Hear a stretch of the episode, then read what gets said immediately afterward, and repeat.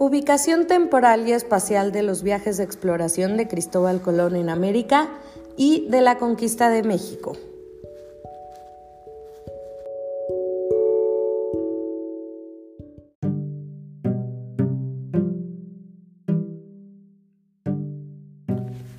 A partir de 1453, los reinos europeos se vieron obligados a explorar y establecer nuevas rutas para comerciar con poblaciones situadas en Oriente, pues los caminos que solían usar fueron bloqueados por los turcos otomanos, con los que estaban enfrentados.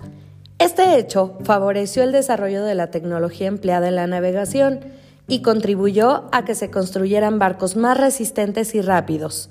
Gracias a ello, varios navegantes, principalmente españoles y portugueses, hicieron diferentes viajes de exploración hacia otros territorios y establecieron nuevas rutas de navegación. Así lograron, por ejemplo, rodear África para llegar a India y China.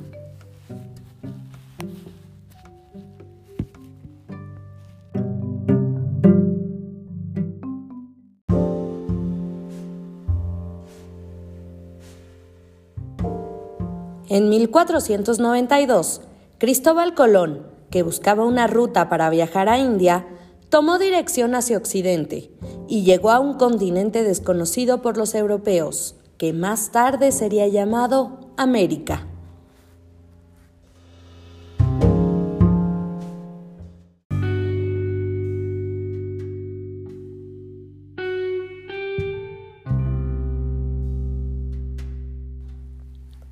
A partir de 1517, los españoles Francisco Hernández de Córdoba, Juan de Grijalva y Hernán Cortés hicieron diversas expediciones en el actual territorio mexicano.